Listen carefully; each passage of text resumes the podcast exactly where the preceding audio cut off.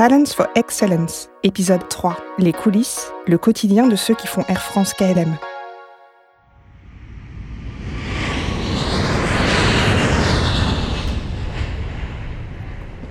Pour prédire l'avenir, il faut regarder derrière soi. Et là, on dépose plus la pièce trop tard, on dépose plus la pièce trop tôt, on la dépose bon. Je suis David Vasquez, donc euh, je suis en charge du programme euh, Big Data et maintenance prédictive pour Air France Industrie, euh, KLM Engineering et Maintenance. Chez Air France KLM, on ne fait pas seulement voler des avions, on les entretient. Et en cas de besoin, on les répare. Depuis quelques années, on parvient même à anticiper une panne avant qu'elle n'arrive. On appelle ça la maintenance prédictive. Chez nous, cette solution innovante a pour nom de code Prognos. Sur un grand écran, David Vasquez fait une petite démonstration. Un avion en 3D s'affiche. Il est équipé de capteurs qui prennent le pouls en temps réel de chacune des pièces de l'appareil. Voilà, l'avion arrive, euh, donc il transfère, on voit les données qui sont transférées dans les serveurs. On voit après les capteurs vert, rouge, ceux qui vont bien, ceux qui vont pas.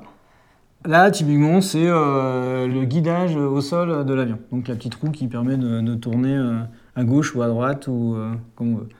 Donc il y a un point d'exclamation, il dit ah, attention, j'ai un problème, donc du coup on se rapproche du système. Donc on, clique dessus et là on bascule sur la vision de prognos. J'ai mon avion qui est orange, qui montre qu'il y a une panne qui se fait. Là ça montre quel système est en panne.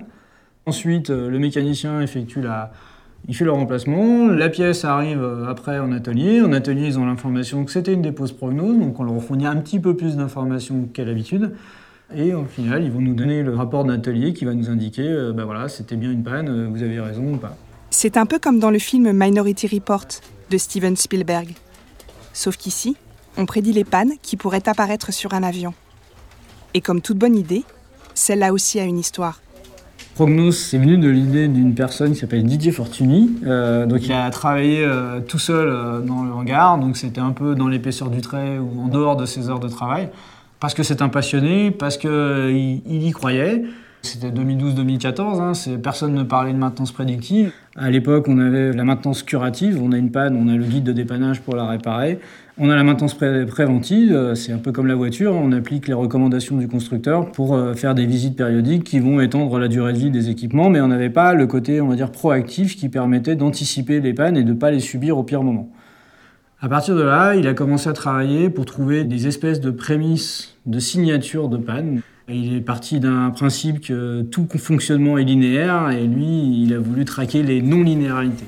Mais avant de commencer à exploiter les données transmises par les capteurs des avions, il a fallu accumuler des milliards de données sur leur compte. Et pour ça, les ingénieurs de Prognos ont dû plonger dans leur histoire. Pour prédire l'avenir, il faut regarder derrière soi. On ne peut pas aujourd'hui prédire une panne qu'on n'a jamais eue. On fait un- une extraction de ces pannes, que ce soit sur n'importe quelle flotte, hein, et on regarde 100 vols en arrière, 50 vols après, pour pouvoir euh, modéliser le phénomène de la panne. Pour faire ça, ils cherchent les paramètres euh, dans, la documentation, euh, ils regardent que- lesquels ils pourraient enregistrer pour pouvoir donc mesurer, le, les- le fonctionnement du- système. Donc décembre 2015, euh, en fait, le premier système sur A380 qu'on voulait suivre, c'était les pompes à carburant, les pompes de gavage. Alors en fait, ce sont des pompes qui alimentent le, réacteur en, carburant. Donc en gros, si elles ne fonctionnent pas, elles ne peuvent pas, les, moteurs n'ont pas de, carburant.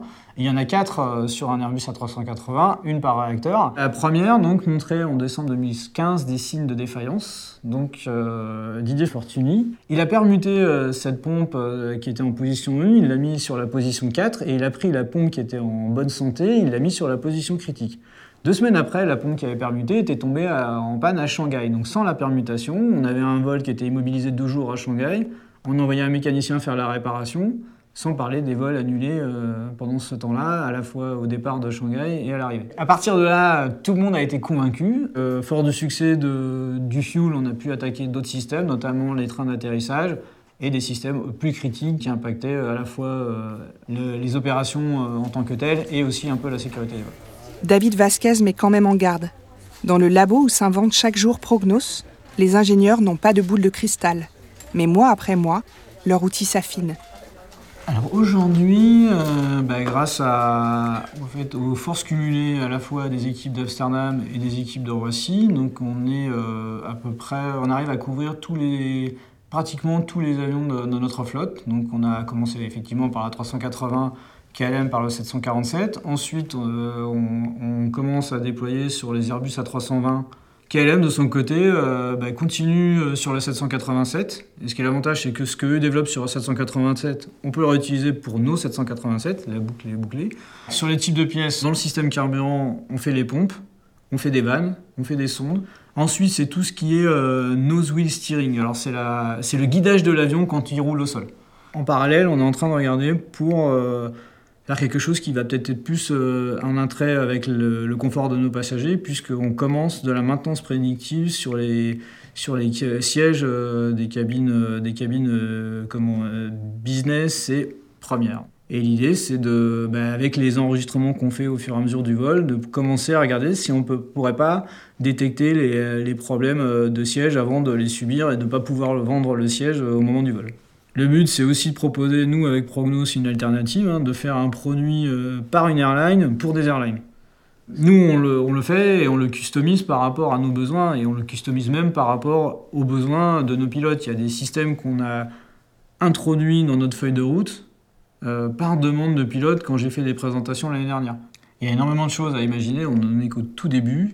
Demain, euh, ben, quand on aura développé sur c'est les 7-8 systèmes principaux euh, qui causent le plus de problèmes sur tous les avions. Il y aura aussi bah, étendre euh, le, champ d'application en croisant des données multiples. Pourquoi pas les données météo Pourquoi pas aller chercher les routes que fait plus souvent l'avion Pourquoi pas examiner même la chaîne complète des équipements Est-ce qu'il y a un équipement à côté qui commence à se dégrader? Le fait de le maintenir en, à bord ne, trop longtemps ne va pas accélérer la dégradation de son voisin. Peut-être que ce sera aussi demain ce qu'on fera. On rajoutera, on regardera comment on peut rajouter d'autres données capteurs qui nous permettront de faire des systèmes qu'on ne peut pas faire aujourd'hui.